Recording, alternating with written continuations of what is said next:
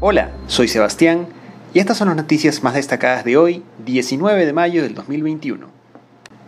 En lo que va del año, se han reportado 306 casos de estafa en Quito. Los abuelitos son las principales víctimas. A un año de la muerte de estudiante de medicina, ocurrida en Guayaquil, uno de los sospechosos fue declarado inocente. Familiares de la víctima piden justicia. El otro implicado está prófugo. Guillermo Lazo afirmó que el Ecuador no votó por la impunidad ni la injusticia.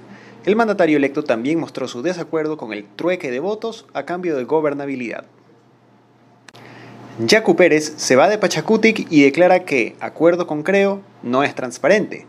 El ex candidato presidencial anuncia su separación del movimiento que lo auspició por falta de claridad en el acuerdo legislativo con Creo.